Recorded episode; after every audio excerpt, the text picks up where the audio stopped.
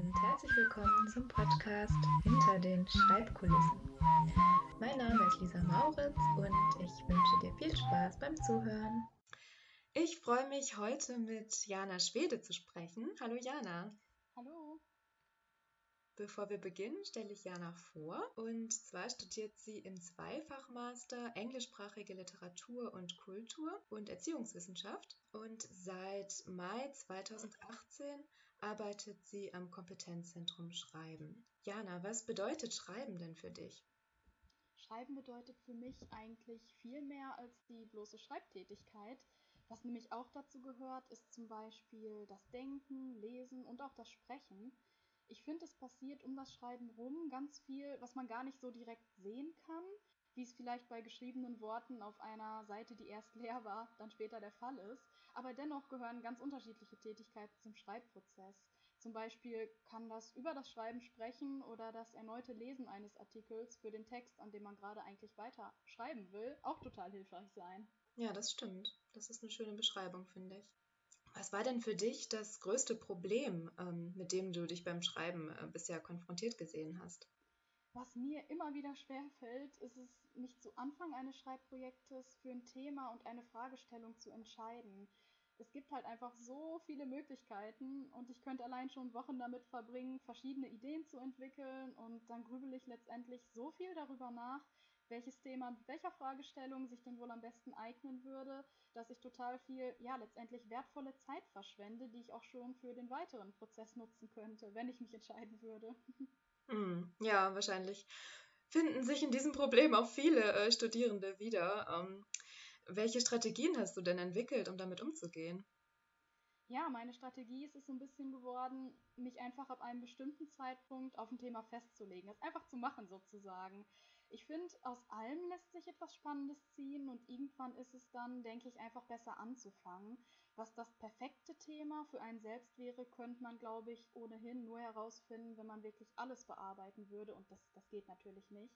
Mhm. Und bei meiner ersten Hausarbeit habe ich es dann tatsächlich auch so gemacht, dass ich ähm, meine Dozentin ganz offen gefragt habe, zu welchem Thema sie mir denn raten würde, die Arbeit zu schreiben da sich die Dozierenden ja meist ziemlich gut mit der aktuellen Literatur zu ihrem Themen- und Forschungsschwerpunkt auskennen, können sie ja auch oft bei der Auswahl helfen. Also mhm. ich finde, die gemeinsame Auswahl mit dem Dozenten oder der Dozentin kann auch hilfreich sein. Das mhm. ist vielleicht gerade sinnvoll, wenn man so seine ersten wissenschaftlichen Arbeiten schreibt. Ja, ich denke, das ist ein ähm, wichtiger Hinweis, einfach auch wirklich den Kontakt zu äh, Dozierenden zu suchen. Ja. Ja, genau, denn ähm, letztendlich sind es ja auch die, die die Arbeit benoten und da ist es, denke ich, wichtig, da engen Kontakt zu halten. Ja. Genau. Hm. Du hast dich ja als äh, studentische Schreibberaterin ausbilden lassen. Ähm, mhm. Was war denn deine Motivation dafür?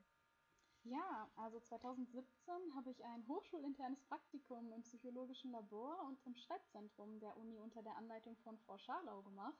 Und ja, die Einblicke, die ich da in die Tätigkeit der studentischen Schreibberatung quasi ja, erlangen konnte, fand ich letztendlich so spannend, dass ich nach Abschluss des Praktikums gerne anfangen wollte, fest im Schreibzentrum zu arbeiten, was glücklicherweise gut gepasst hat, weil gerade eh eine Stelle zu vergeben war.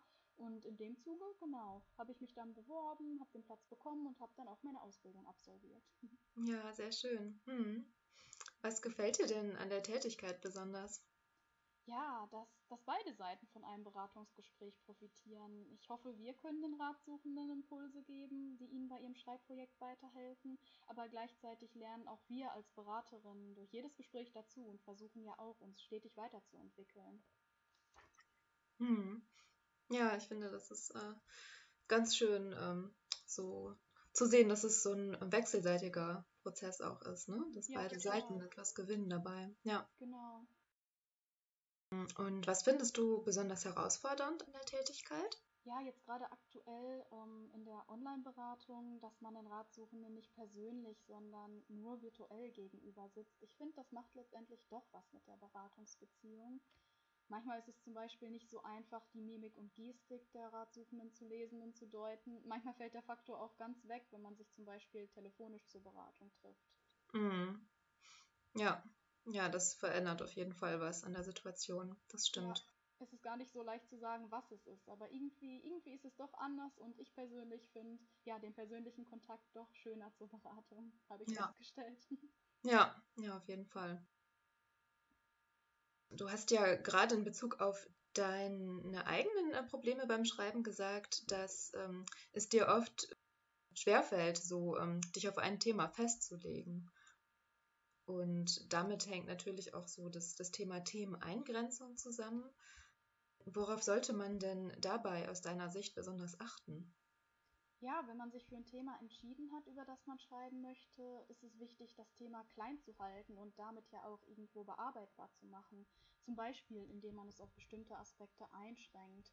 Wenn ich also in meinem Literaturstudium eine Hausarbeit ganz klassisch über Romeo und Julia schreiben möchte, muss ich anschließend auch noch schauen, was genau ich in diesem Werk analysieren möchte, wie etwa die Repräsentation von Geschlechterrollen. Ja, und ich finde, das ist was, worüber man sich auch super gemeinsam in einer Beratungssitzung Gedanken machen kann. Da hilft der gegenseitige Austausch oder eher gesagt der Austausch miteinander ja auch total. Mhm. Ja, das stimmt. Da ähm, hilft es oft dann einfach auch nochmal ähm, eine andere Perspektive zu hören und zu wissen, ähm, ja, welche Aspekte man vielleicht nehmen könnte, um das Thema noch kleiner zu machen. Und ähm, was auch dazu gehört ist, finde ich, ähm, dass man, glaube ich, keine Angst haben muss, dass das Thema zu klein wird oder zu ja, eng, das oder? Stimmt. Ja, ja, stimmt. Das, das passiert auch echt häufig, dass die Ratsuchenden dann zu uns sagen, aber, aber ich weiß nicht, da, da kann ich doch dann nur zwei, drei Seiten zu schreiben. Und letztendlich kommt raus, dass sie doch hätten auch 50 Seiten dazu schreiben können. Also zu klein gibt es fast nicht in der Wissenschaft, würde ich sagen. Würde ich auch sagen. Mhm. Mhm.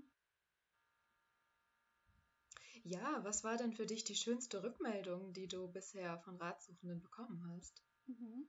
Das war sowas wie, wow, in diesem Beratungsgespräch ist mir gerade viel mehr klar geworden als in einer Sitzung bzw. Veranstaltung, die uns ja eigentlich auf das wissenschaftliche Schreiben vorbereiten sollte. Mhm. Ich finde, da sieht man nochmal, dass ähm, Schreiben ein individueller Prozess ist, der gar nicht so gut beigebracht werden kann, sondern dass so ein 1 zu 1 Austausch auch oft einfach schon hilfreich ist, indem man dann auch besonders ja, auf die Bedürfnisse der Ratsuchenden eingehen kann und vielleicht dort ansetzt, wo die Ratsuchenden gerade stehen. Hm. Ja. Ja, das zeigt, finde ich, auch, wie wichtig es ist, über das äh, Schreiben dann ähm, zu sprechen. Hm. Ja, total. Gut, dann sind wir ja schon äh, fast am Ende ähm, angelangt. Welche Botschaft möchtest du den Hörerinnen und Hörern denn zum Schluss mit auf den Weg geben? Ja, das passt so ein bisschen zu dem, was ich eben schon gesagt habe, dass Schreiben individuell ist und für jede Person deshalb anders funktioniert. Und alles, was für sich selbst funktioniert, ist deshalb auch gut. Also ich habe mir zum Beispiel angewöhnt, bei jedem Schreibprojekt zu beobachten, welche Methode, welche Vorgehensweise, welche Strategie für mich persönlich klappt. Und wenn es beim nächsten Schreibprojekt dann mal stockt, versuche ich erst einmal das, was vorher bereits funktioniert hat. Vielleicht komme ich damit ja schon weiter. Mhm. Ja, ich denke, das ist ähm, ein guter Hinweis zum Schluss, einfach auch auf die eigenen Ressourcen äh, zu gucken, zu gucken, was man schon ähm, ja, was schon mal funktioniert hat und ähm, das dann nochmal auszuprobieren. Ne? Ja, ganz genau. Ja, schön. Dankeschön, Jana. Ja, danke dir.